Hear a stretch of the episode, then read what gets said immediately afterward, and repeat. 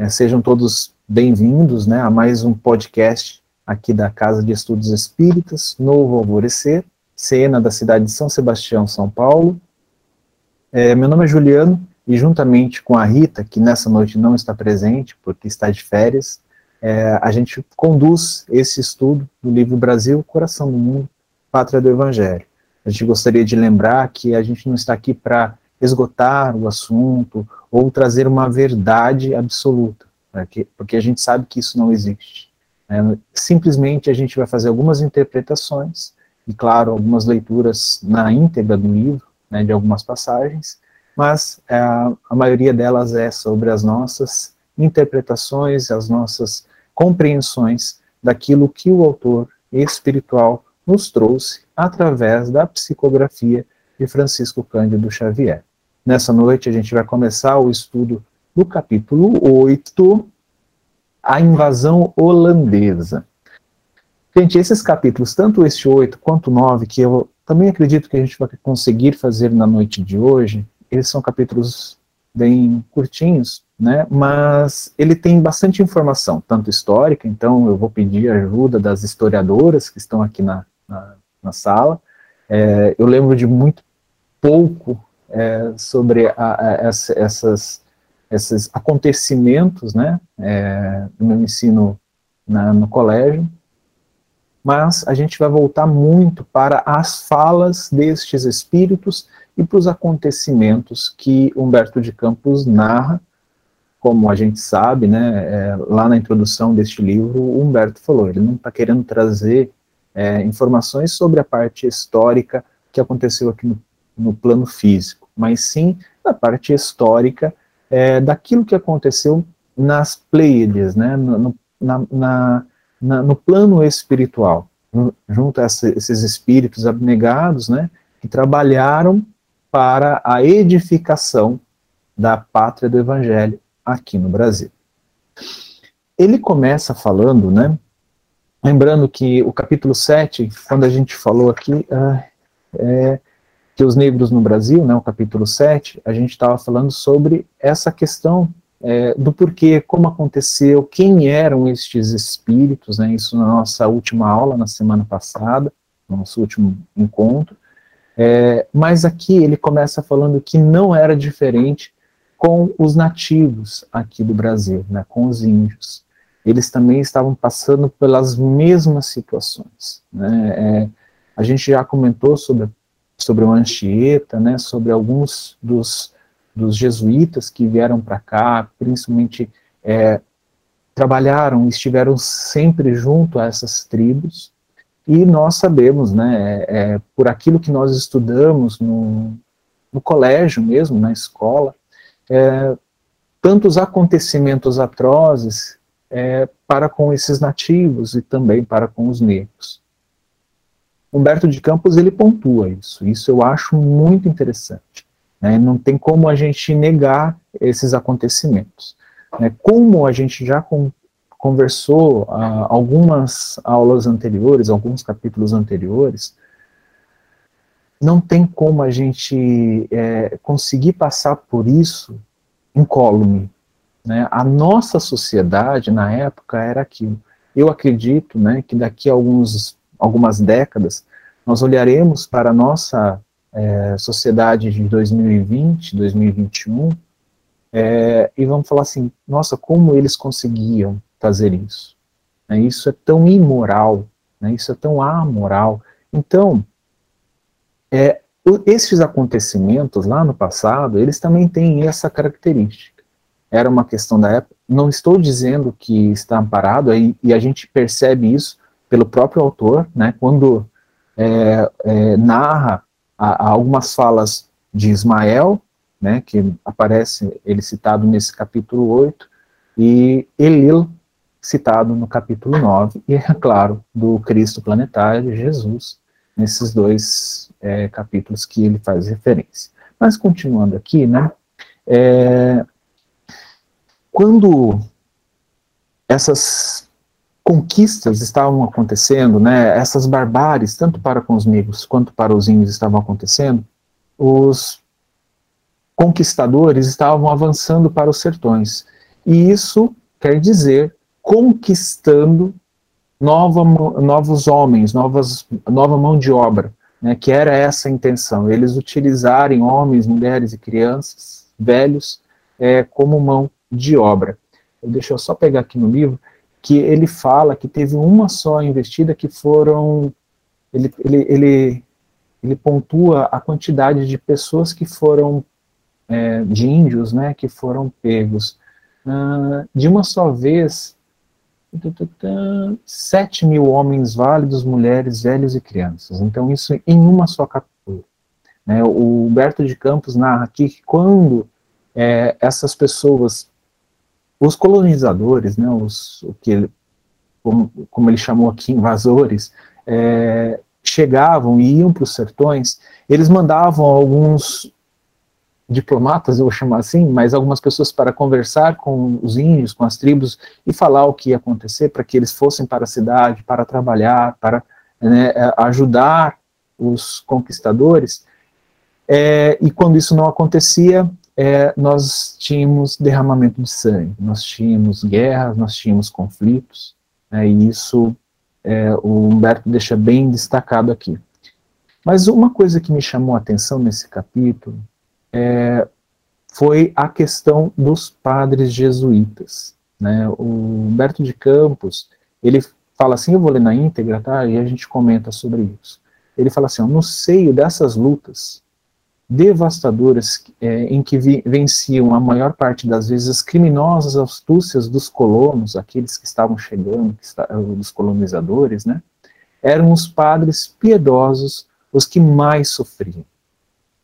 Então, entendam aqui que Humberto de Campos, é claro que essa, a, a, os índios e tanto o, os, o homem branco, né, que estava invadindo, eles tinham conflitos armados, tinham derramamento de sangue, mas aqui o foco do Humberto foi a questão do sentimento, a questão é, das mazelas da alma, do, daquele aperto da alma. Né? Então ele coloca que isso, eram os padres que mais sofriam. Veja o motivo que ele coloca isso experimentando a angústia de se verem desprezados pelos seus próprios companheiros de raça branca nos sertões índios e hostis. Então, assim, é, eles vinham trazendo, eu acredito, né, é, esses jesuítas vinham trazendo uma palavra de consolo, uma palavra do evangelho, que fala sobre caridade, fala sobre tratar todos como irmãos. Né, então, eles tinham essa compreensão. E o homem branco, né, já acostumado com o Evangelho de Jesus, já mergulhado dentro do seio, eu vou colocar assim, da igreja, né, recebendo já as orientações, eles deveriam saber, eles deveriam, pelo menos, a, a, se alinhar um pouco com esses princípios que eram passados pela igreja na forma do Evangelho e do próprio é, é, consentimento da sociedade. Só que isso não acontecia. Então isso gerava uma angústia muito grande nos padres. E aí e o próximo, né, que é o, o outro motivo, a alma simples dos, dos naturais, dos índios, né, se mostrava maleável aos seus ensinamentos. Aos seus apelos, aproximavam-se de, eh, dos núcleos de, eh, de civilização. Então, eles percebiam que os índios, eles estavam sim colaborando, né, é, conseguindo, vamos dizer assim, se aproximar do Evangelho, né, se aproximar das palavras que os padres estavam trazendo. E quando isso aconteceu, né, quando essas invasões aconteciam, eles começaram a se distanciar e realmente percebendo, olha, isso não, eles falam uma coisa e praticam realmente é, outra coisa. Nada diferente do que nós temos hoje em dia em nós cristãos, né? A gente fala muitas coisas, a gente lê, a gente estuda muitas coisas, mas a nossa prática não conduz, não condiz, né?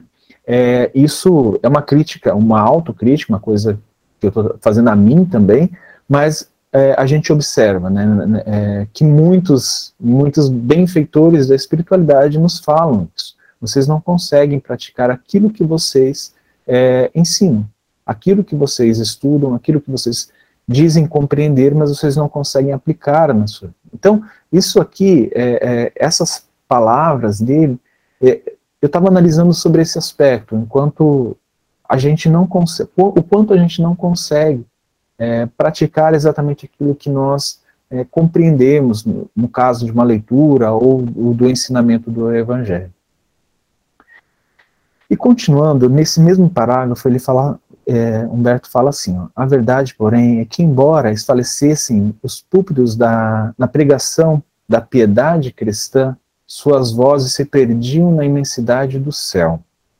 Então, assim, os padres jesuítas, eles iam, pregavam, né, e, e, todas as pregações não eram somente para os índios, né, isso é uma coisa que a gente tem que pontuar, eram para todos aqueles que estavam colonizando é, essa terra do evangelho, e os, as suas pregações, elas eram feitas ali para esses pequenos cultos, né, essa, esse agrupamento de pessoas, mas o que o Humberto destaca aqui, que elas estavam sendo ouvidas no céu, somente ali. Elas se perdiam na imensidade do céu. Isso quer dizer, essas pessoas que estavam ali, esses espíritos que estavam ali encarnados, eles não estavam ouvindo, que muitas vezes é o que, no, que nos acontece. A gente estava ali presente, mas a gente não estava ouvindo. Mas sim as Pleiades do plano espiritual. Estas sim estavam ali presentes e tentando ajudar. Né? Então a gente vai ver isso no próximo capítulo, essa, essa, essa relação muito próxima da tentar uma intervenção, vamos dizer assim, mas uma é, é mais uma, uma questão de me fugiu a palavra, mas era uma questão de intuição, essa mesmo, uma questão de intuição aquelas pessoas que estavam à frente dessas conduções, né, desses, é, dessas atividades. Então, mas isso se perdia e simplesmente é, ficava, né, recebendo, quem ficava recebendo isso eram os espíritos da, no plano espiritual. Né, então, esses que estavam coordenando estavam recebendo essas, essas bênçãos que era essa pregação. Sem que seus irmãos na terra as escutassem, com a ideia generosa de lhes praticar os carinhosos ensinos. Né? Isso que a gente, eu acabei de comentar, né? então muitos de nós ouvimos, mas a gente não pensa em praticar estes ensinos. E aí, o que o Humberto fala aqui é que os portugueses prosseguiam com essa ideia né, de, o, o que ele usa o termo aqui, descer os índios. Né, é, eu não sei se, por favor, me ajude aí, Clara, a Adriane, mas, Adriana, é, eu pesquisei né, algumas coisas sobre esse termo, descer os índios, utilizado na época do Brasil colonial, seria a ideia de trazê-los do sertão para as grandes metrópoles, vamos dizer assim, as, as, as, os grandes agrupamentos. Então, seria trazer esses índios do interior para servirem de, de mão de obra mesmo, é, na, na, nas, nas, nos agrupamentos né, na, da, das colônias. É isso mesmo? Tá certo? Pode falar, Adriano.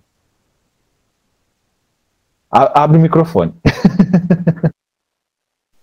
Quando a gente fala a respeito desse período, nós estamos falando daquilo que em história a gente chama de bandeirismo, tá?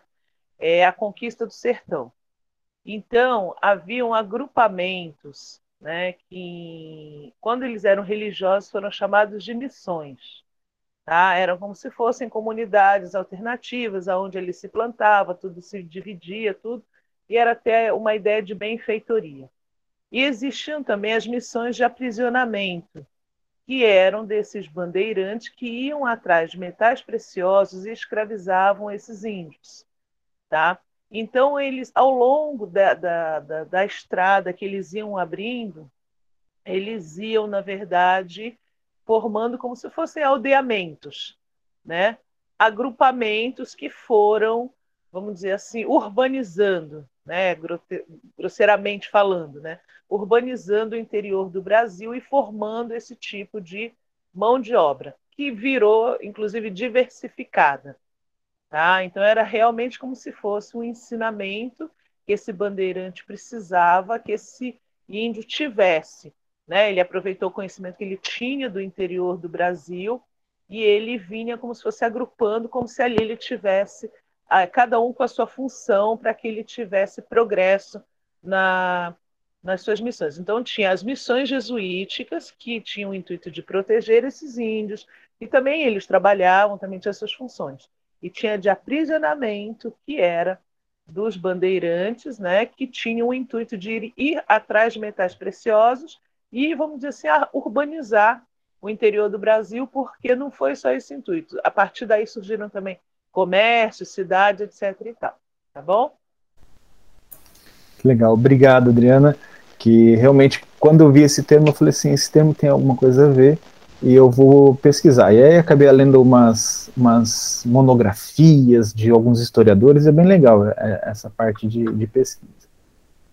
Mas o que, que acontece? Ao, esses irmãos, como a Adriana falou, né, que iam atrás é, de proteger, né, essas missões de proteger os índios, proteger os nativos, estes espíritos encarnados desencarnavam, né, normal, passaram-se o, o, seu período aqui na Terra, a gente desencarna, vai acontecer com todos nós, né, isso é normal, faz parte de, da, da existência da vida, né.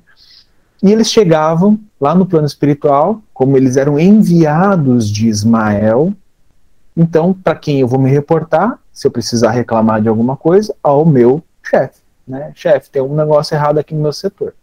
Então, eles iam lá e falavam com Ismael, né, então, o Ismael, né, reclamavam disso, desse, desses acontecimentos, né, que eles tentavam proteger, mas os, os portugueses, né, o, o, a, os brancos, eles não ouviam o que estes padres, o que esses espíritos tinham a dizer. E aí isso gerava grande aflição, falando assim, não, eu, eu estou trabalhando, estamos fazendo um grande trabalho aqui de divulgação, de tentar fazer com que essas pessoas entendam, e eles não estão entendendo. Né, e pedindo ações mais enérgicas, mais intervensivas, né, para que uh, tivesse ali in, in, intervenções do plano espiritual mais enérgicas, né, principalmente de Ismael, que estava coordenando isso tudo. Ismael, a seu tempo, ele responde a essa, essas pessoas assim, que eu achei bem interessante a gente colocar. Irmãos, não podemos tolher a liberdade dos nossos semelhantes. Não sou indiferente a esses movimentos indionos, nos quais os índios, simples e bons, são capturados para duros trabalhos do cativeiro. Então aqui o, o Ismael separa muito bem. Ele fala assim: olha, é, essa é a, a, a vez da humanidade que está encarnada. Então, estes espíritos têm a oportunidade de se transformar e a gente não vai tolher a liberdade deles. É, a, na doutrina espírita, né, nós aprendemos que o livre-arbítrio né, ele é condizente com o teu grau evolutivo. Né. Eu sei que muitas pessoas têm esse conceito de que o livre-arbítrio é pleno, né, então é, o meu livre-arbítrio é, é, acima de tudo, acima de qualquer coisa, é o meu livre-arbítrio. Mas a compreensão de espíritos como Emmanuel, como Bezerra de Menezes, é, como André Luiz, Eurípides Barçanufo, é que o, o nosso livre-arbítrio ele é limitado ao nosso grau evolutivo. Então essas pessoas elas tinham livre-arbítrio dentro daquilo que é, o seu grau evolutivo possibilitava. Então o que o, o Ismael está falando aqui, olha, essas pessoas dentro do seu livre-arbítrio, dentro daquilo que as compete, elas é liberdade. A gente não pode interferir nisso. É, o que nós vamos fazer como pleiade de espíritos vinculados ao Cristo é intervir num geral. Né? Intervir, no, no caso, é conduzir né, através de intuição, através de enviar equipes é, para reencarnar, né, espíritos que vão ficar à frente. Só que você imagina o, o, o quão moroso é esse trabalho.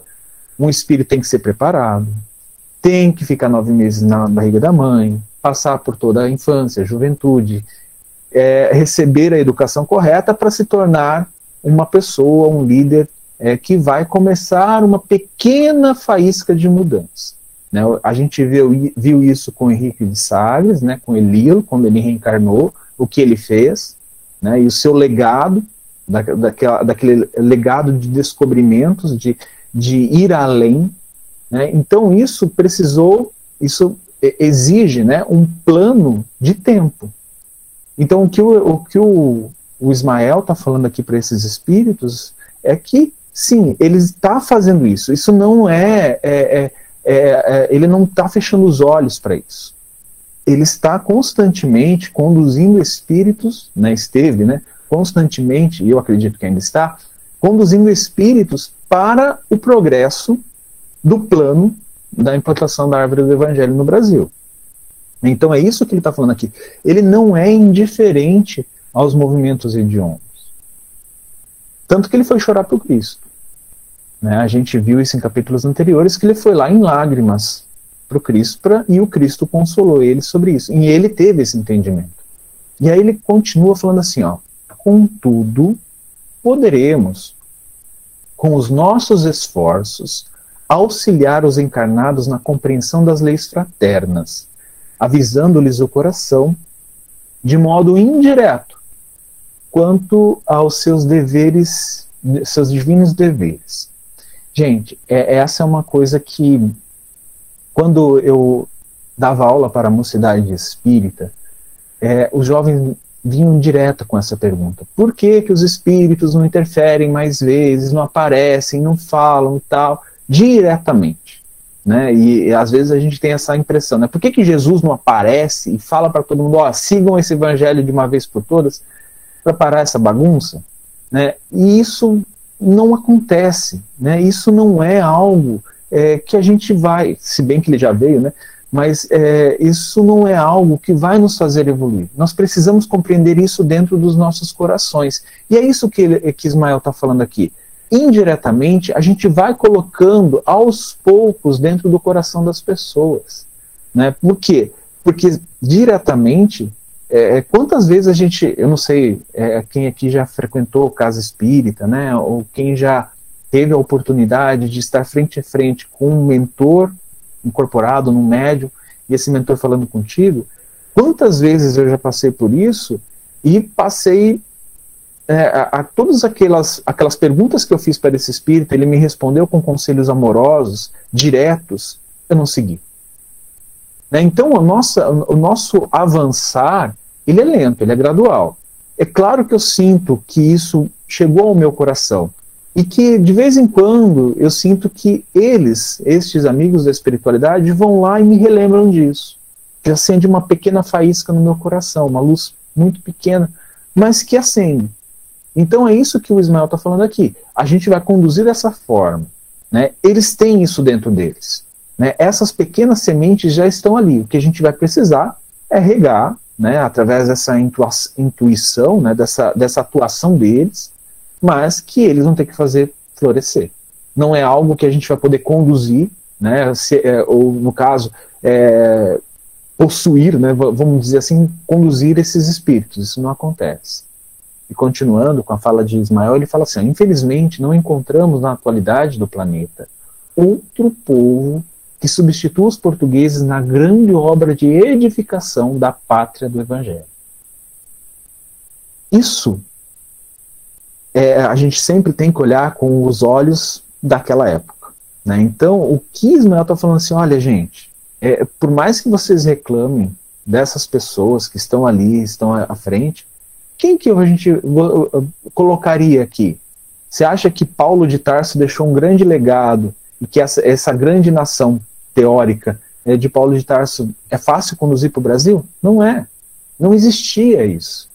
Né? Então, os portugueses eram o que tinha as características, né? era um povo que tinha as características necessárias é, para que Ismael e seus colaboradores conseguissem é, aplicar esse trabalho, né, fazer acontecer esse trabalho, né, essa tarefa. Então, isso é uma coisa que a gente tem que compreender. É, os portugueses estavam lá no momento certo, porque muitos deles foram preparados para isso. Né? E continuando, ele fala assim: os vícios de todas, é, a, de todas as nações né, identificam perfeitamente umas com as outras todas as nações elas estavam ali no mesmo balaio, gente. Eu acho que é, é, é uma coisa que é, é, a minha visão, tá? A minha interpretação. É como todos nós somos uma humanidade aqui no planeta Terra, encarnados e desencarnados. nós estamos mais ou menos no mesmo nível evolutivo. É claro que a gente tem alguns espíritos muito bons e alguns espíritos ainda bem atrasados. Mas todos, todos dentro de um limite, de um limiar, a gente está mais ou menos na média comum é, igual. Né? Então, o que ele estava falando aqui é exatamente isso sobre as nações. E no povo lusitano, né, o povo português, temos de considerar a austera honradez aliada às grandes qualidades de valor e de sentimento. Olha o que Ismael tava, enxergava e buscava e trabalhava dentro do povo que estava conquistando o Brasil, falando que o português ele tinha isso dentro dele, né? Essa questão é, das grandes qualidades e do valor dos sentimentos que o habilitam, conforme a vontade do Senhor, a povoar os vastos latifúndios que constituirão mais tarde o pouso abençoado da lição de Jesus. Então, essas qualidades viriam aqui para o Brasil e estariam formando os alicerces. Gente, a gente ainda está formando o alicerce no livro, né, aqui na, na nossa leitura, né, nesse capítulo 8, a gente ainda percebe que os espíritos estão formando o alicerce do que virá a ser é, essa árvore do evangelho já plantada, firme, estabelecida aqui no Brasil. É, e aí ele continua, né? Traremos a sua pessoa. É, ah, desculpa, gente, eu acho que eu tenho uma coisa importante aqui. Uhum, uhum. É isso. Recorrendo, pois, às possibilidades ao nosso alcance, o que, que ele está falando, né? Que aquilo que está dentro da, do que ele pode fazer, buscaremos na Europa um príncipe liberal, trabalhador e justo, que não esteja subordinado à política romana, a fim de caracterizar a nossa ação indireta.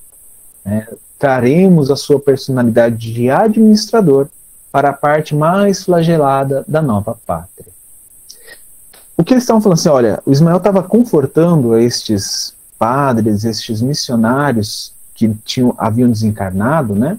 É, falando assim, olha, gente, eu, a gente, como equipe espiritual, nós vamos buscar lá na Europa um príncipe que vai vir ao Brasil, né, que vai vir aqui à pátria, é, para trazer alguns ensinamentos. E aí ele pontua dizendo assim: ó, ele virá na qualidade de invasor, porquanto não encontramos outros recursos para a adoção de providências dessa natureza. Porque a gente fica imaginando assim, né? Ah, como é um trabalho do Cristo, eles vão pegar um Paulo de Tarso e vão trazer aqui para o Brasil para implantar a árvore do Evangelho. Mas, criaturas, é, Paulo de Tarso não estava à frente das grandes nações não era príncipe de nenhuma nação. Pelo contrário, né, ele já estava junto do Cristo nessa época. É, o que, o que, que acontece? O que ele tinha era isso. Ismael só tinha isso para trabalhar, que era o que estava encarnado. Né? Não adiantava eles tentarem buscar uma, uma alma completamente iluminada, já é, é, com o coração né, já irradiado e irradiando o evangelho, que ele não iria conseguir, principalmente nas lideranças dos países. Né? Então, o que ele falou, olha, é, o que a gente tem é este príncipe que será um invasor. Ele vai vir nessa qualidade. Independente se a gente escolher, aqui no, no caso, o, o, o, um dos, dos, príncipes, dos comandantes, ou sei lá como é que é o nome, é, dos holandeses, né? Então, o que ele vem para cá, ele vem nessa qualidade de invasor. Né? E aí, Deixa eu ver nas minhas anotações aqui. É, ele fala assim, ó, importa, isso já no, no, nosso capítulo lá, ele fala assim, importa notar que as cenas dolorosas e lastimáveis, ah não, gente, desculpa, eu, eu acabei de pular aqui uma parte importante, é ele, onde ele fala que em 1624, a pretexto é, de sua guerra com a Espanha, os holandeses tomavam de assalto a Bahia, sob o comando é, de Johan van Dort. Eu acho que é isso que se dessa forma que se fala. Não sei como é a pronúncia, tá, gente? Eu li aqui, mas se alguém puder, me ajude. É, então, em 1624, é, os holandeses eles conquistam e é onde o, o Humberto de Campos pontua que importa notar que as cenas dolorosas e lastimáveis decorrentes da invasão não foram organizadas ah, pelas abnegadas falanges do mundo invisível. Por mais que eles estivessem trazendo este, este representante, essa nação, para é, trazer algumas lições para este povo que estava aqui estabelecido, é, a responsabilidade por tudo o que aconteceu é, do, é dos encarnados, é daqueles que conduziam. Da mesma forma que nós estamos aqui. As nossas decisões de ferir ou machucar algum irmão, né, elas são nossa responsabilidade. Porque essas pessoas já tinham um pouco mais de moral, né, de civilidade. Pode falar, Adriana. Eu não sei se você já comentou sobre a questão da, da Espanha com a Holanda. Porque o que acontece. Não comentou ainda? Vai comentar? Não? Por favor, nos fale, porque essa, ah, tá. essa, é uma questão que eu quero saber. Ah, tá. É assim. A, Espanha, a Holanda, ela era como se fosse uma colônia da Espanha, tá? E ela estava em guerra por sua independência, ok? E quando o rei de Portugal morreu, não tinha ninguém para que assumisse o trono, o parente mais próximo era um espanhol. Então, o espanhol toma o trono de Portugal, né? E é, a Holanda vê nessa condição, né? Falou assim: bom, então já que agora o Brasil está sob o domínio da Espanha, nós vamos invadir o Brasil, vamos comprar uma briga com a Espanha. Né? Uma vez que o que a gente precisa saber é que os holandeses eles vêm com essa disputa com a Espanha, porque a Espanha que estava, vamos dizer assim, tomando conta do Brasil nessa época. Porém, eles vão trazer muitos bons recursos aqui para o Nordeste brasileiro, por, culturalmente, inclusive. E porque eles vão ser responsáveis pelo, pelo transporte e pelo refinamento do açúcar. Tá? Então é isso. A Holanda está em disputa com a, a, a Holanda e a Espanha estão em disputa por causa da independência da Holanda. Ela queria estar, é, tornar independente né, da Espanha. Eles estavam em guerra quando a Espanha toma o Brasil por esse período. Aí a Holanda decide invadir aqui o país. Tá ok? Bri... Oh, pode falar, é, Adriana? Não? É... Obrigado, Adriana. Realmente, é, eu não ia comentar sobre isso, eu tinha lido algo sobre essa disputa. Não, perfeito, muito obrigado. Acho que a gente precisa enriquecer com alguns fatos históricos mesmo. É, eu tinha lido é, algo sobre isso, mas eu não, eu não tinha chegado na parte, né, eu não tinha lido a parte de que a, a, a Holanda ela estava ela era pertencente à, à Espanha, né? Estava lutando pela sua liberdade. Isso é muito legal. E a gente começa a entender algumas coisas deste jogo, né? Nessas peças se movimentando neste grande tabuleiro que foi ali a, a, a parte do descobrimento do Brasil. Pode falar, Jussara. Não estamos te ouvindo.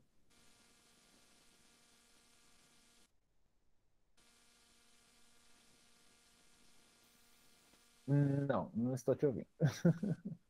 E agora? Tenta tirar o... Agora sim. Perfeito. Então, eu me perdi na história, porque tem muita história.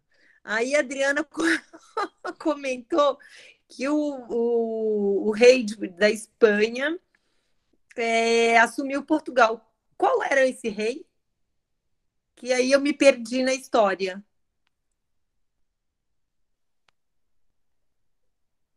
Eu não lembro o nome, do, eu só sei que era o rei da Espanha, mas eu prometo pesquisar e te falar. Porque, na verdade, ele era um primo distante do rei de Portugal que havia falecido. Tá? Então, como a gente não cita nomes para os alunos, né, a gente fala o rei da Espanha né, tomou Portugal, mas eu vou, eu vou pesquisar e já te falo. Tá bom, amada? Obrigada.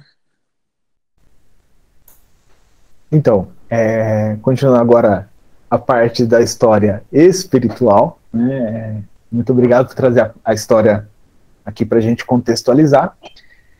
E ele, o, que ele, o que ele fala aqui, né, é, no livro que o Humberto está falando, é que o regente, né, que ele fala aqui, uh, o general holandês João Maurício, que é príncipe de Nassau, ele era realmente, como a Adriana disse, ele trouxe coisas muito importantes é, para a, a, esse povo, né, para esta região, para esses costumes, e como a Adriana falou, culturalmente os holandeses deixaram uma herança muito bacana para a gente. E uma coisa que eu pontuei aqui no, no, no, na narração do Humberto de Campos, ele fala assim: o amor e o respeito que vota a liberdade fazem no venerado, isso o príncipe de Nassau, né, de todos os brasileiros e portugueses de Pernambuco, cujas terras naquela época desciam até a região de Paracatu, em Minas Gerais. Todos os escravos que procuravam abrigo à sombra da sua bandeira de tolerância, ele os declarava livres para sempre e os índios, os índios encontraram no seu coração o apoio de um nobre e leal amigo. Então, é, aqui ele estava descrevendo um destes regentes que veio para cá, né, que veio, é, que é esse general, e ele começa a falar do que esse general trouxe de bom, né, trouxe de interessante, de bom para é, este povo que está aqui. Então você percebe esse movimento das Pleiades do plano espiritual, porque, como eu falei, eles não poderiam aparecer para as pessoas, falar um monte de coisa, que isso não iria. É, assim, eu, eu, vejo que isso não iria trazer bons frutos ou, ou frutos é, consistentes. Né? Então, o que eles precisavam trazer? Pessoas que implantassem uma nova cultura, né? espíritos que implantassem uma nova maneira de fazer, é, é, de agir, né? de, de, de, de conviver. Né? Então, o que, o que eu percebo nisso, a minha interpretação, né, baseado aqui no texto, é que estes espíritos vêm para isso, para essa transformação, para essa mudança, através do exemplo, através é, é, das atitudes. Né?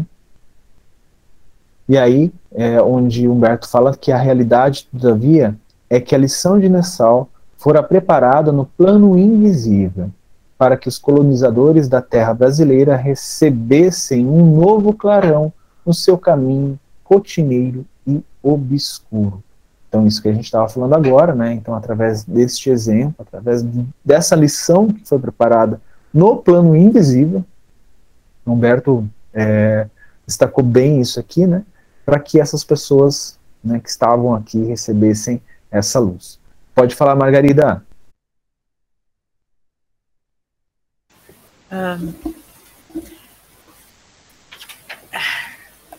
É só para ajudar um bocadinho aí a, a Adriana e a Jussara.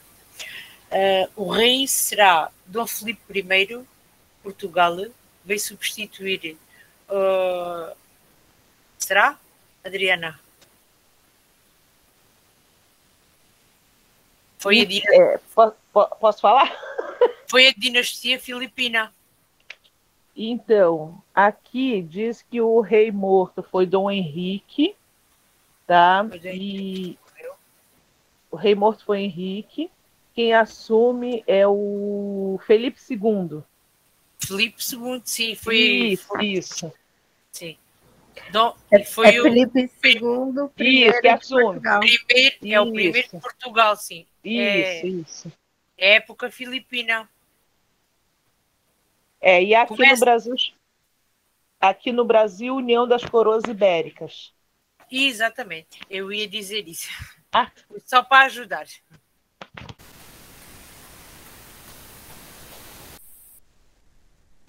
Obrigado, professoras. A gente precisava disso. Obrigado, Margarida, né, porque essas informações são bem relevantes né, para a gente entender os acontecimentos, mais ou menos em qual época que essas pleiades de espíritos estavam movimentando essas peças aqui do tabuleiro, né? E como ele coloca aqui, esses, esse, todo esse exemplo para estes jogadores, né, para essas, essas movimentações. E o Humberto ele continua falando assim: ó, o socorro de nossa afirmativa podemos invocar o testemunho da própria história em socorro, né? Porque terminado o tempo necessário à sua administração no Brasil, o grande príncipe holandês regressava à pátria, por imposição dos espíritos avarentos é, que militavam nessa época na companhia é, é, da Companhia das Índias, na política holandesa, sem que encontrassem substituto para sua obra na América. Apesar de suas frotas extraordinárias e poderosas, a Holanda retirou-se do Brasil sem a intervenção de Portugal, bastando para isso o concurso dos habitantes da colônia. Eu fui buscar na história, e vocês, professores, me ajudem, mas eu fui buscar na história algum cochicho sobre isso, né? Então, o que eles falavam, né, pelo que eu li na, na fonte aqui, é, me perdoem se eu cometer alguma gafe, mas me corrijam se eu estiver errado, é que aqui no Brasil colonial já estava é, é um, um, tramando para que tirassem os portugueses, oh, desculpa, os holandeses, né, para que eles fossem embora daqui. Né, e Só que Portugal não estava muito é, querendo isso, não estava querendo ter esse embate com essa, com o príncipe de Nassau, Nassau é isso? Nassau, é, indo, voltando para lá para a Europa, aqui ficou meio largado, né? Então começou aquela, aquela articulação aqui na colônia e que acabou levando eh, os portugueses, os holandeses a se retirarem eh, lá do Nordeste, se retirarem do Brasil. É isso. Mais ou menos isso. É, eu, eu, falei de, umas, de, uma, de, um jeito aqui, mas é, no texto estava mais bonitinho, tá? É. Tô certo, gente? Me ajude aí.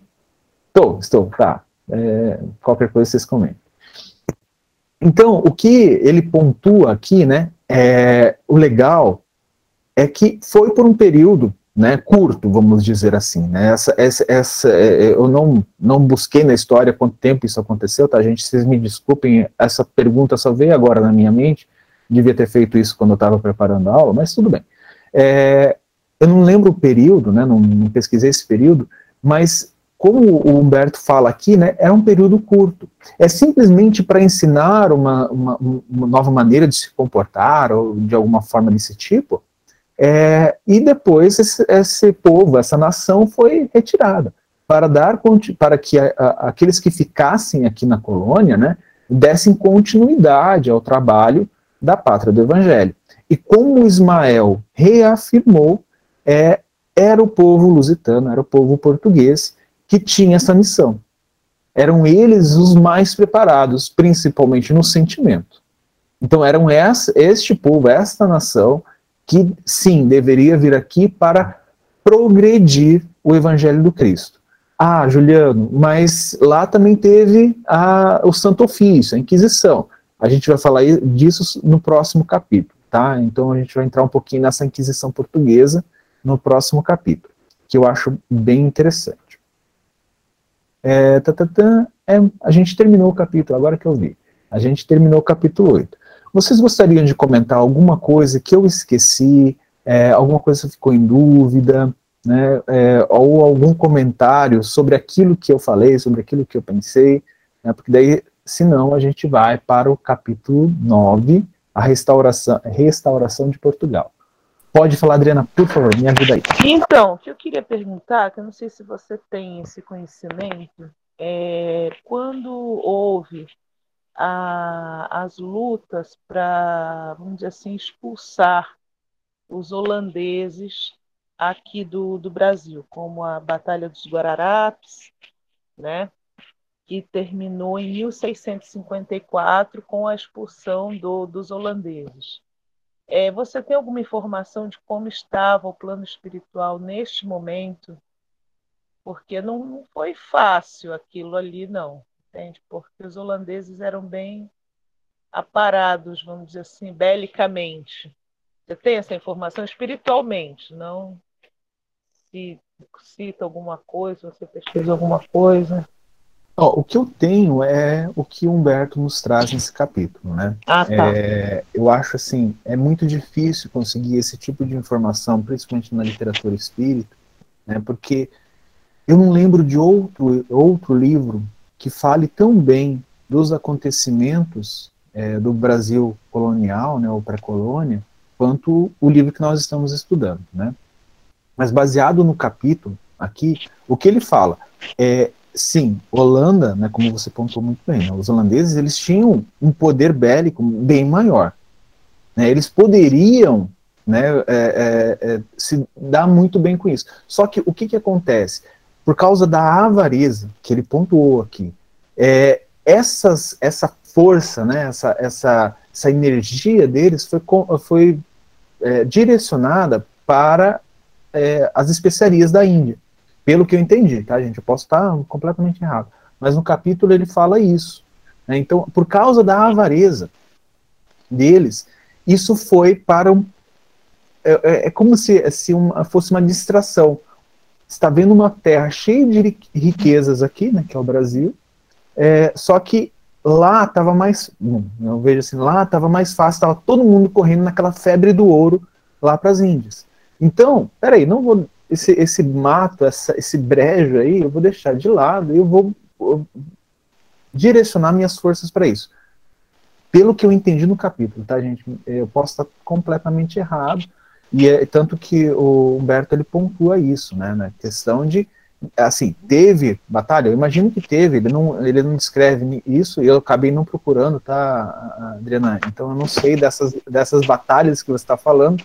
Eu imaginei que tivesse tido, sim, é, isso aconteceu, né, porque nós sabemos que, mesmo hoje em dia, tudo se resume a guerrear, a batalha, a, a conquistar através da força, e esquecer o diálogo, né?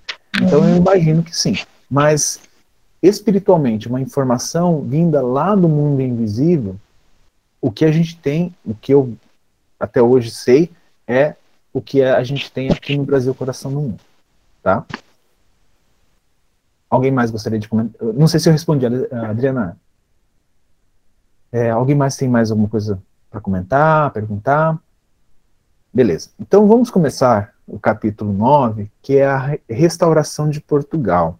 É um capítulo bem interessante, né, porque vai aparecer um personagem aqui, né, não sei se vocês, todos vocês leram, um personagem aqui que já apareceu antes, né, o nosso, nosso Elil.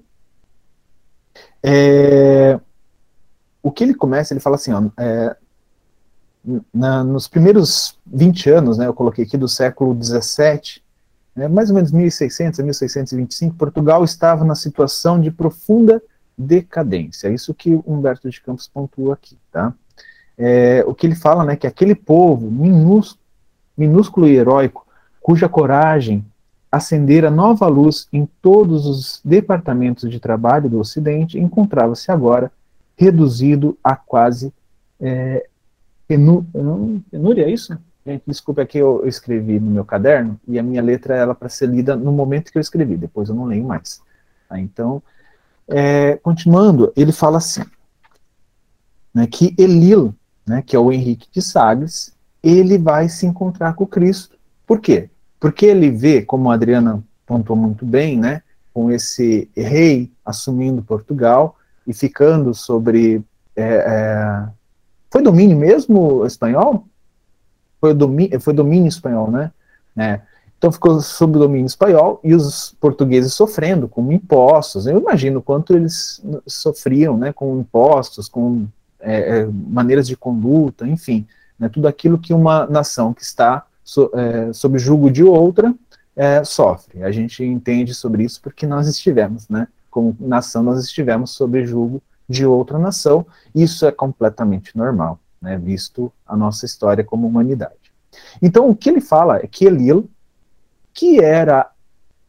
Se, o, se Ismael é o, o espírito protetor do Brasil, aqui ele fala né, que o Henrique de Sagres acaba se tornando o espírito protetor de Portugal nessa época. A gente não sabe se está atualmente, tá? Então não tem essa fofoca do plano espiritual para dar para vocês. A única que eu sei é que Ismael continua sendo o nosso é, anjo guardião, né, nosso espírito protetor. E que com certeza sempre vai falar com Cristo a nosso respeito como nação brasileira, tá? Então Elil, nessa época, é, espírito protetor de Portugal, vai se encontrar com Cristo. Fala, Cristo, né, mestre, dá uma olhada, olha, olha o que a gente tem, olha o que está acontecendo. Eles estão sobre esse jugo pesadíssimo. Né? Vamos interceder. Então, tem alguns pontos interessantes dessa conversa de Elilo com Jesus, né? E ele fala, eu anotei aqui, né? Na essência do clamor do, é, ao Cristo está uh, o pedido de intervenção mais direta dos benfeitores, ou dele, né, do, de Elilo, nos caminhos políticos da corte de Portugal.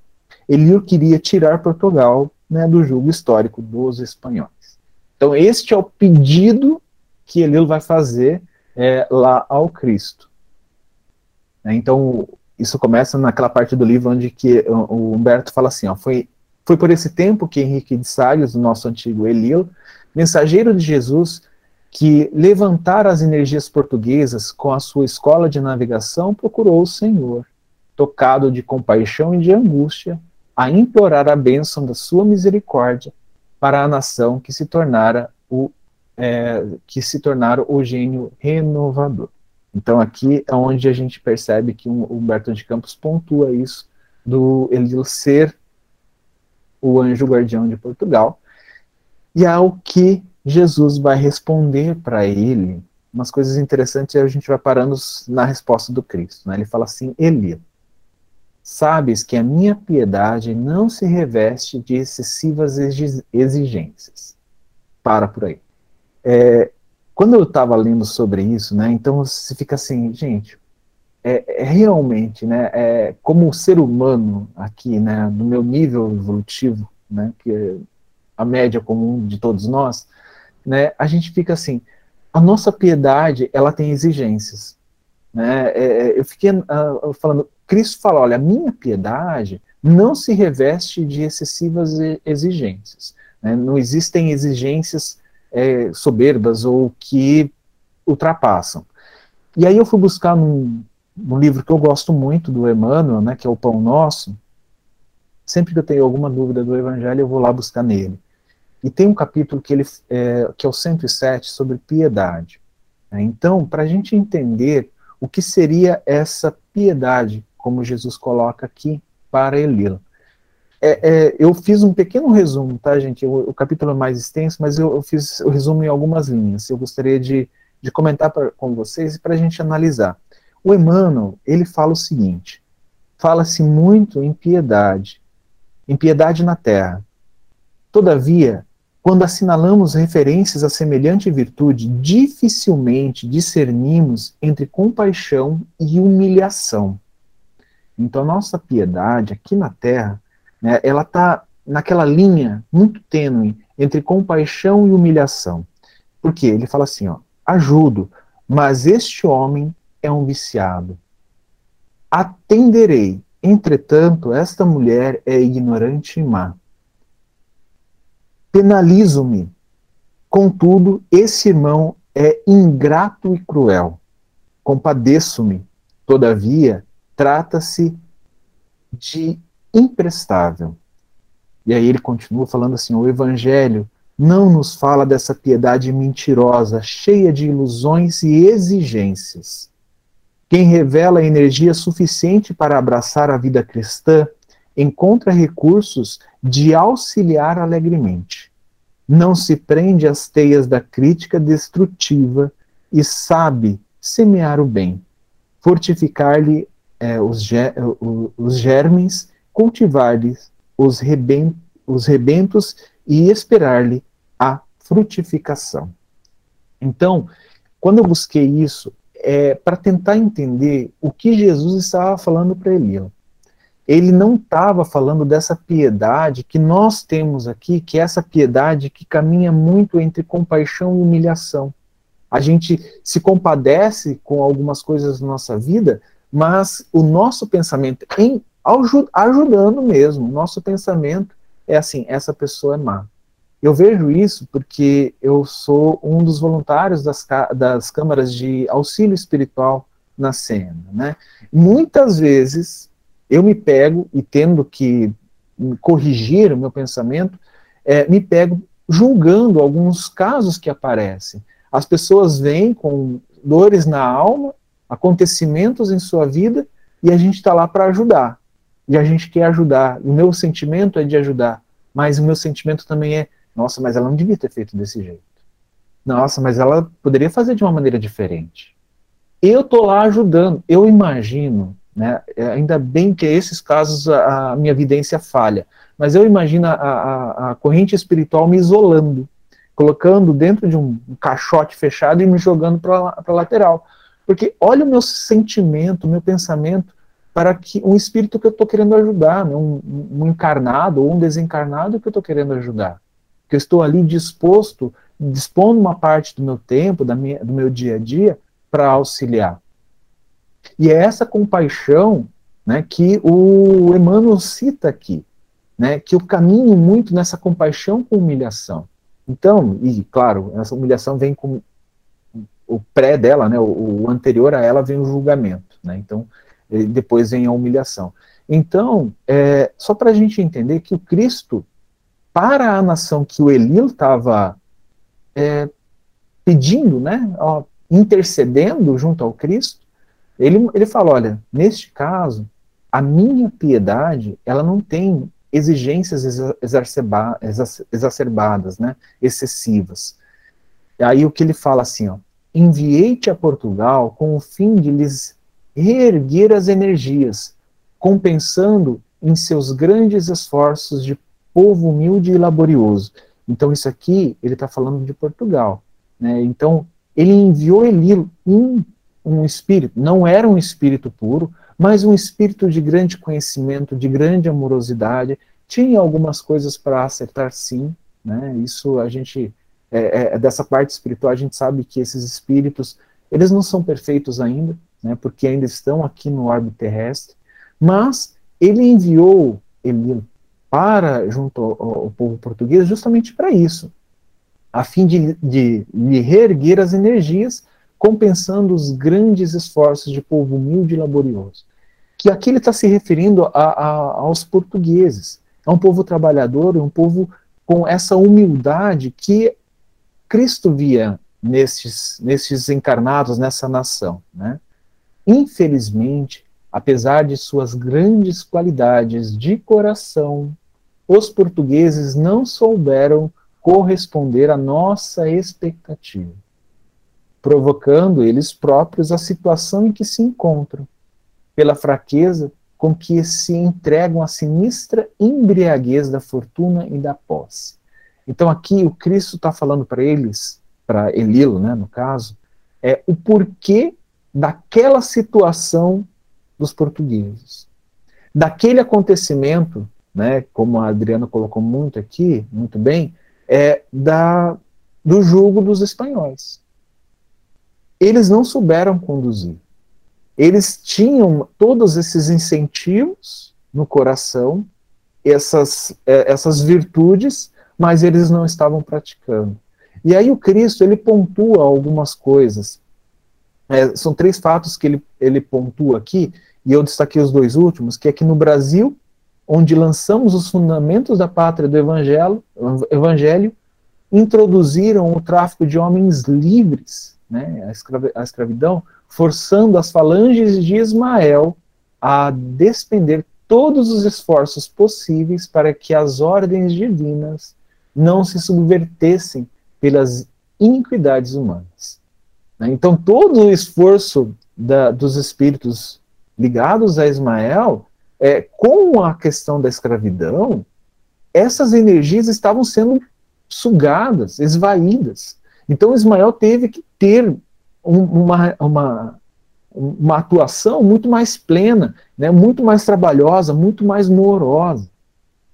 E aí ele fala também, né, o terceiro aqui e último, ele fala assim, em Lisboa permitiram a entrada da, do terrível Instituto da Inquisição, que comete no mundo todos os crimes em meu nome, que deveria ser para todas as criaturas um sinônimo de brandura e de amor. Então, assim, Cristo cita três pontos bem, bem fortes, é, que é responsabilidade, eu vou colocar dessa forma, tá? É uma responsabilidade coletiva. Assim como nós temos responsabilidade coletiva com tudo que acontece aqui no nosso país, tá? a gente não pode se eximir, nós temos responsabilidades coletivas, assim como nós temos as nossas responsabilidades individuais, tá? Este povo tinha essas responsabilidades. Claro que nem todos, né, gente? Eu não vou entrar no mérito é, dessas ninharias de, de cada um. Não, não é dessa forma que, que, que a espiritualidade conduz. Mas, como nação, nós tínhamos, né, esse, este povo, no caso, é, tinha algumas coisas para aprender, para resgatar, vou usar essa palavra, mas não gosto muito. Né? Então, principalmente, pontuei esses dois, né, no Brasil a escravidão e a Inquisição. É, é interessante isso, né? É, este instituto, vocês lembram da aula que eu comentei? Eu não lembro o capítulo 4, 5, não, 4, 5, alguma coisa assim, sobre é, um dos regentes de Portugal, um dos reis de Portugal, já tinha solicitado ao Papa, que eu esqueci o nome, é, esqueci, é, para que ele levasse a Inquisição para Portugal. Vocês lembram disso? Eu, eu comentei. É, e aí o Papa negou. Não, não vai. Meu, que bom, né? A gente olhando aqui hoje, né, fala que legal, que bom que isso não, não aconteceu. Mas depois é, acabou sim abrindo é, na, na, política portuguesa, no, na sociedade portuguesa, o Santo Ofício chegou a Portugal. Né? Então, é, é Cristo pontua isso, olha, este, é, é, essa instituição da Inquisição foi levada para lá e é responsabilidade. Assim como todas as outras nações em que isso aconteceu também tem sua responsabilidade, tem sua cota de responsabilidade.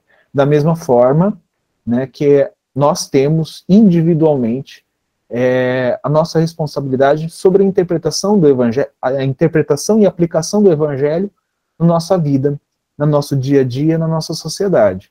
Né? Eu digo isso porque muitas vezes colocam na boca, na, nas palavras do Evangelho, coisas que são totalmente contrárias ao Evangelho. Né? Então, é, é, é, o preconceito com pessoas, é, a, com classes, com raças, né? isso tudo não está no Evangelho e muitas vezes atribui-se né, atribui-se isso ao Evangelho. E é uma mentira. A gente não vê isso. Jesus, a todo instante, nunca colocou nada desse tipo. Então, é, é, é, só estou querendo pontuar aqui dessas responsabilidades que existem né, é, coletivas né, e também individuais. E aí, Elil, ele fala: é verdade, Senhor. Quando o primeiro português aprisionou na, nas Canárias alguns pobres africanos para vendê-los como escravos aos brancos da Europa, ordenei fossem imediatamente repatriados, enchendo meu coração de amargura após tantos entusiasmos no período dos descobrimentos, quando eu vos confiava o rastelo, é, as lágrimas do meu reconhecimento e da minha esperança. Mas a grande pátria que me confiaste, Senhor, muito tem aprendido no caminho das existências dolorosas. Nas suas cidades importantes, escasseiam os espíritos de eleição, aptos à tarefa do governo, as nações ambiciosas se assenhoreiam de todas as suas possibilidades econômicas. Suas riquezas são pilhadas pela pirataria do século, seu povo se acha esmagado pelos impostos, seus filhos abatidos e humilhados. Então, tudo aquilo que Portugal estava sofrendo, né, Ismael, é, desculpa, Elil vem a falar para o Cristo como se o Cristo não soubesse. Mas é um pedido, né? É a mesma coisa que você chegar no, no seu chefe, né, no, no seu chefe de, gerente de departamento e começar a falar as coisas para ele como se ele não soubesse, mas você acaba falando, né, para reforçar o seu pedido. E aí ele vai e fala para o Cristo assim: Apiedai-vos, meu, meu Jesus, de tanta miséria que nos enche o coração de infinita amargura. Permitir possamos restaurar restaurar-lhe as forças políticas, quer dizer, levar novamente, tornar é, é, Portugal livre dos espanhóis, né? É, a fim de que ela cumpra as vossas determinações sábias e justas na terra do Evangelho. Então, para que continue tudo tranquilo aqui na, na implantação da árvore do Evangelho aqui no Brasil. E aí o Cristo responde para ele: essas experiências dolorosas, dotarão Portugal de novos sentimentos, acrisolando nele as concepções de brandura e de fraternidade, a fim de que possa compreender ao nosso esforço, corresponder, desculpa, corresponder ao nosso esforço na edificação da pátria dos meus ensinamentos. Quais os elementos encarnados que utilizarás nessa restauração? Bom, peraí. Cristo fala assim: olha, tudo isso que eles estão passando vai ajudar com que eles tenham, né, é, é, desenvolvam novos sentimentos. Gente, é tão difícil nós compreendermos isso que os momentos difíceis que nós temos em nossa vida e vamos ter, já tivemos muitos e vamos ter outros, eles nos possibilitam conquistarmos novos sentimentos, novas virtudes. É difícil compreender isso? É difícil compreender justiça nisso? É. Eu acho difícil. Né? Não é uma coisa assim, ah, aceita. Não. Né? É, eu acho que no Espiritismo a gente não tem isso. Mas quando nós começamos a compreender é, este amor do Cristo para conosco, desses benfeitores para conosco, e principalmente das possibilidades, a gente começa a enxergar lá no passado, não agora, porque os problemas que estão acontecendo agora a gente não enxerga. A gente chega lá no passado, na nossa existência mesmo, alguma situação que passou em nossa vida, nós superamos, um problema que nós superamos, nós olhamos e falamos, nossa, isso, essa situação, este acontecimento desenvolveu isto em mim. Pode ser um sentimento, uma emoção, um, uma atitude que agora se repete mais mecanicamente, um sentimento né, que, que, que brota dentro de nós, uma emoção que nos, nos domina, que nos, nos conduz. Isso foi um aprendizado de uma situação difícil. É só um exemplo que eu estou dando, tá? Existem várias formas de, desse tipo de aprendizado. Duas levantaram a mão. Deixa eu ver aqui na ordem das mãozinhas levantadas. A Clara levantou primeiro. Pode falar, Clara. É, Juliano, está me ouvindo? Vocês estão me ouvindo? Por que que é, no livro, eu tinha notado isso desde o começo, e agora você falou mais, é, é, ele fala em sentimento, mais em sentimento e não em virtude. Que para, para mim parece que é a mesma coisa, assim. Eu, né? Se você pudesse esclarecer, essa, é isso mesmo. Ótima pergunta, ótima pergunta. Bom, quem aqui já fez autoconhecimento, né, é, começa a ter um pouco mais de noção do, da compreensão do que é sentimento para benfeitores espirituais do que é virtude. Eu vou explicar aquilo que eu entendi, pode estar tá totalmente errado. Quem fez autoconhecimento me ajude. Né? Tem um livro muito legal que fala sobre isso, né? que é Escutando os Sentimentos. Né? Então, assim, o que eu compreendo, tá claro? Sentimento é algo que você não consegue controlar conscientemente. Ele brota, ele vem, né? ele surge. Sabe, eu, eu, vou usar um exemplo que eu já usei algumas vezes é, nos grupos de estudo e também no autoconhecimento. Às vezes eu tá, tinha uma, um acontecimento, eu estava na fila do caixa e tinha um casal na minha frente com uma menina. Era um casal mais humilde, né, financeiramente, que, falo, que eu falo, né, é, e tinha uma gôndola cheia de bichinhos de pelúcia. E essa menina estava escolhendo é, um bichinho de pelúcia, louca, apaixonada por bichinhos de pelúcia. E os pais, sabe aquela coisa, querendo dar um bichinho de pelúcia e não dando? Dentro de mim surgiu um sentimento de assim, Juliano, compra a gôndola inteira e dá para essa menina. E eu podia fazer isso. Só que na mesma hora veio a minha consciência falando assim: eles vão se sentir humilhados. Você não devia fazer isso. E eu não fiz. E até hoje, assim, eu falando essa história, eu, me sinto assim, eu sinto o sentimento brotando, mas a minha consciência falando. E aí eu vejo o quanto minha consciência estava errado. Então, assim, eu conquist... esse sentimento que surgiu dentro de mim, está dentro de mim. Ele surgiu, ele brotou. Né? Então, é algo que é, é, eu não escolho ter, vamos dizer assim, né? Ele está dentro do ser imortal que eu sou, de todas as minhas encarnações passadas, ele surge. Então, por isso que Hermance Dufour, nesse livro Escutando os Sentimentos, ela fala sobre isso, de ouvir esse tipo de manifestação do nosso espírito, né? de nosso ser, nosso ser imortal que somos. Mas a virtude, é, Clara, é algo que nós fazemos, vamos dizer assim, é, naturalmente. Esse sentimento ele vem, brota, é uma força muito grande, como um rio, e a virtude vai utilizar isso de uma forma coerente, uma forma é, é, útil para mim, para outras pessoas. Por isso que a gente chama de virtude. Né? É, é, é, é a vontade controlando isso. Eu não sei se eu expliquei direito, mais ou menos, mas a virtude seria é, é essa, essa, essa forma de lidar né, com essas situações de uma maneira mais condizentes com o evangelho. Isso quer dizer, tanto em sentimento, né, eu não vou separar totalmente a virtude do sentimento, tá, Clara? Mas é, a virtude seria algo mais consciente, algo mais presente no consciente e no inconsciente em conjunto, tá? Então, por isso que, quando ele fala dos sentimentos, né, deste povo, né, de, dos portugueses, é dentro daquilo que estes espíritos já tiveram de existências até aquele momento, né, de todas as existências de, de vidas passadas, eles ainda não conseguiram desenvolver estes sentimentos que Cristo estava buscando.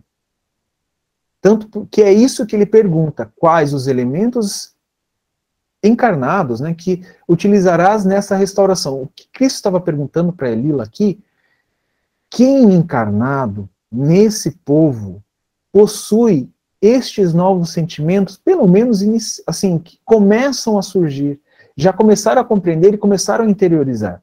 Então, quando Cristo pergunta isso, ele está querendo saber dos sentimentos. Apesar de, desses, desses espíritos terem desenvolvido algumas virtudes, né, é, não terem desenvolvido outras, mas os sentimentos, ele é o essencial para que eles consigam trabalhar e produzir essas virtudes.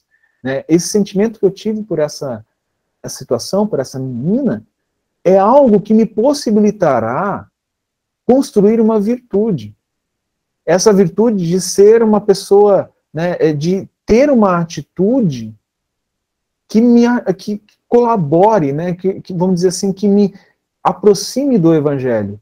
Eu tive o sentimento que, é, vamos dizer assim, provocou isso em mim, mas eu não desenvolvi a virtude ainda. Eu ainda não tenho aquela virtude. O sentimento está ali, né, me avisando, é, me alertando, mas eu ainda não desenvolvi essa virtude. Qual é? não sei. É, respondi, claro. É, é que às vezes eu sou meio confuso para explicar, tá, gente? Então me ajudem aí com, com outras perguntas. Pode falar, Margarida.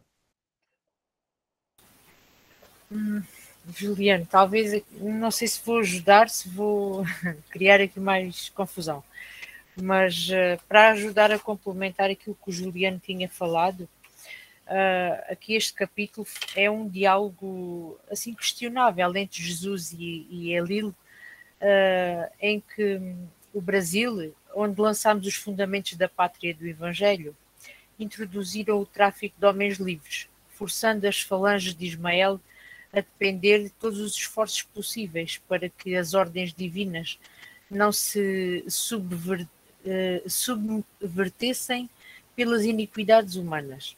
Em Lisboa, permitiram a entrada do terrível Instituto da Inquisição, que comete no mundo todos os crimes uh, em meu nome, que deveria ser para todas as criaturas um sinónimo de brandura e de amor. Jesus afirma sobre o Brasil, onde lançamos os fundamentos da pátria e do Evangelho, que é um comentário bastante estranho, sobretudo uh, quando o texto coloca na boca de Jesus, entre aspas, né? Uh, que todas as pátrias deveriam ser uh, do Evangelho, sobretudo para Jesus. O curioso é que são as falanges de Jesus que salvam o trabalho espiritual, mas as falanges de Ismael.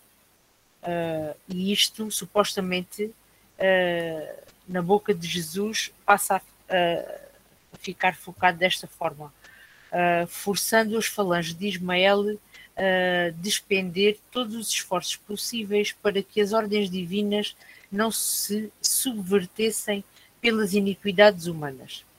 Querendo dizer que o trabalho de Jesus foi salvo graças às falanges de Ismael, Jesus ainda afirma sobre Portugal. Em Lisboa, permitiram a entrada de terrível Instituto de Inquisição que comete no mundo todos os crimes em seu nome que deveria ser, para todo as criaturas, um sinónimo de brandura e de amor. Uh, isto só quer dizer que, usando o nome de Jesus, cometeram-se barbaridades, né? Em que se calhar até nós lá tivemos.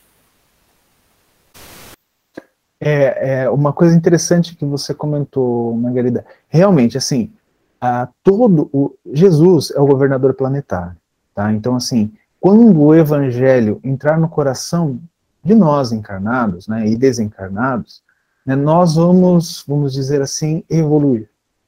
É, quando fala de Brasil, coração do mundo, pátria do Evangelho, vamos imaginar assim: é, é um ponto inicial para que os ensinamentos eles se difundissem.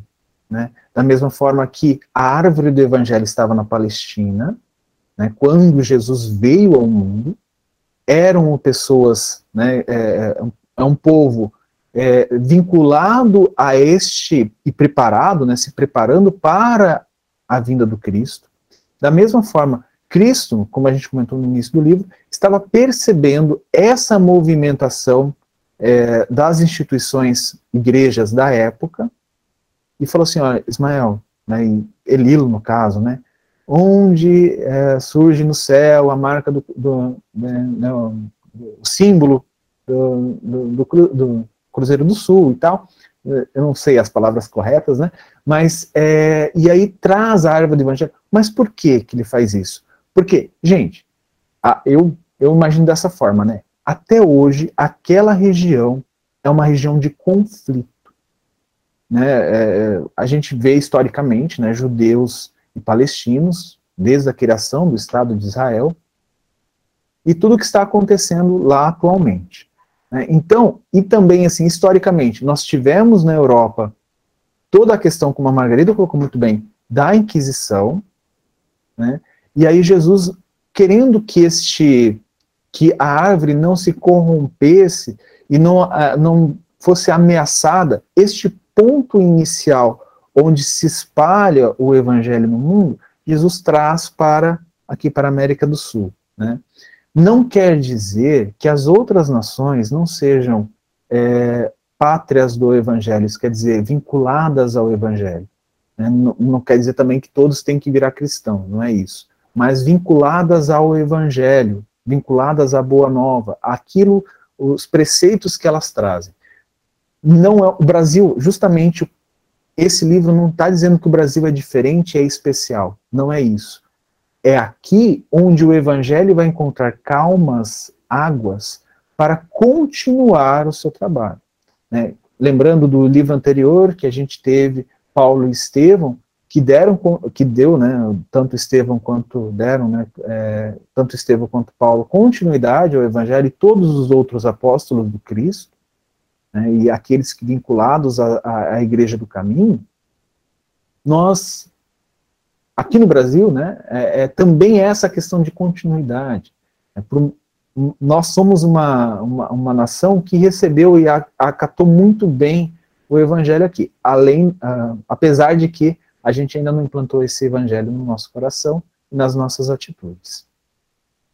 Camila, eu vi você levantando a mão, você quer falar alguma coisa? Oi, Ju.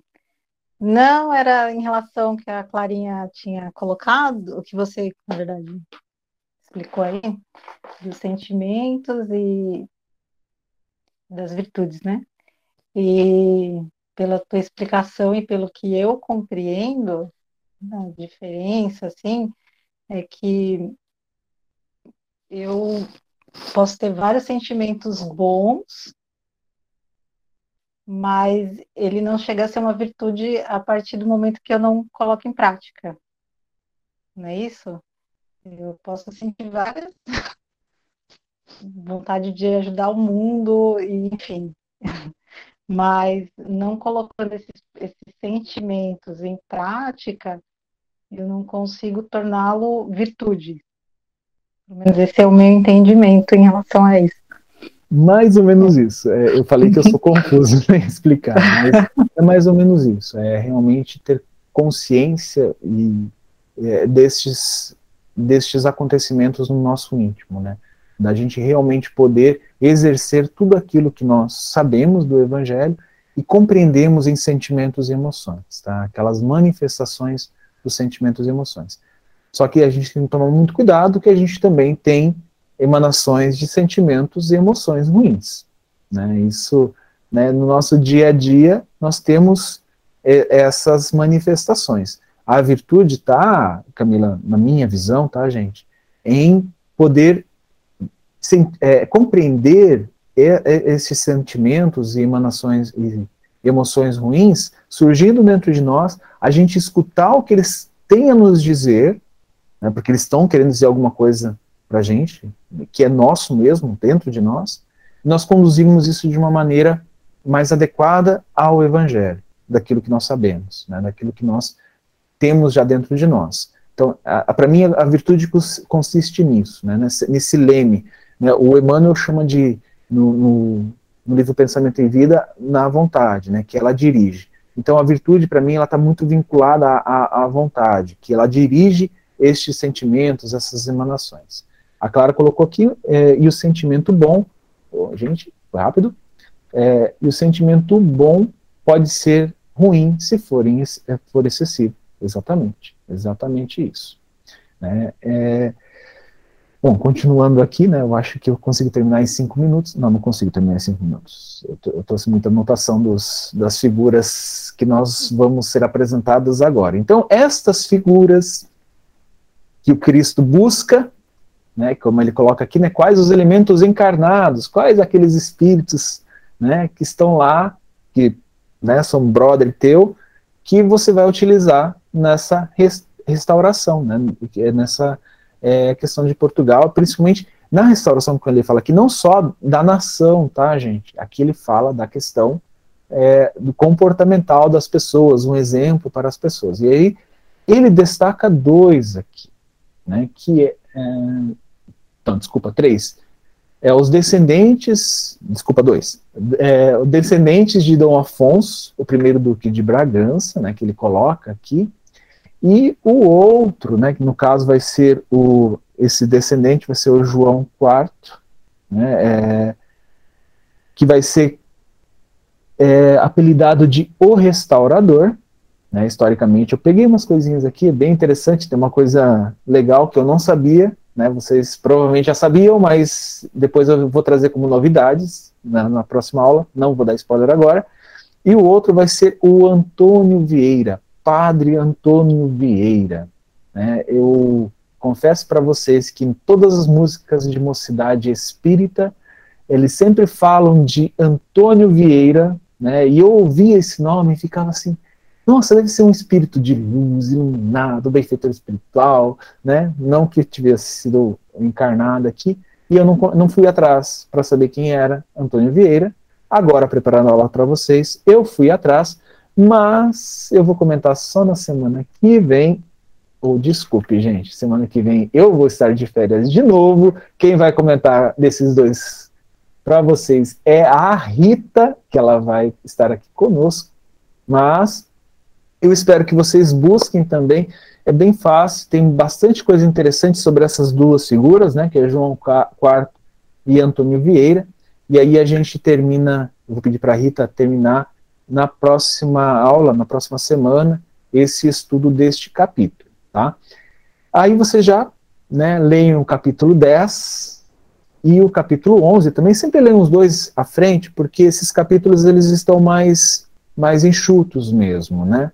Então a gente sempre vai estar tá, é, trabalhando mais um ou dois capítulos por reunião, né? Nossa reunião é de uma hora e meia. Alguém tem algum comentário até aqui, né? Eu não vou dar spoiler desses dois. Pode falar, Adriana, sem spoiler, tá? Não, rapidinho, é assim, é que quando no livro é, se fala em restauração o tempo todo, é, eu acredito que seja de uma forma espiritual, mas historicamente esse também foi o período de restauração, tá? Dentro da história, o período em que Portugal tentou se libertar dos espanhóis também se chamou o período da restauração. Só isso que eu queria falar. É, eu acredito que é em conjunto, né? É, a gente tem que entender que este livro foi escrito depois dos acontecimentos, né? E é óbvio que Humberto de Campos, que era um escultor de palavras, né? Você percebe pela obra dele aqui encarnado e você imagina depois desencarnado, né? É, ele usou os mesmos termos, né? Eu, eu acredito muito nisso e é, claro que você e a Clara vão, me, vão ajudar bastante nisso, nessa questão histórica, né? Principalmente destes acontecimentos, né? Tem uns acontecimentos bem interessantes aqui que eu gostaria muito de falar, mas vou ter que me contentar em ouvir no podcast quando eu voltar das minhas férias.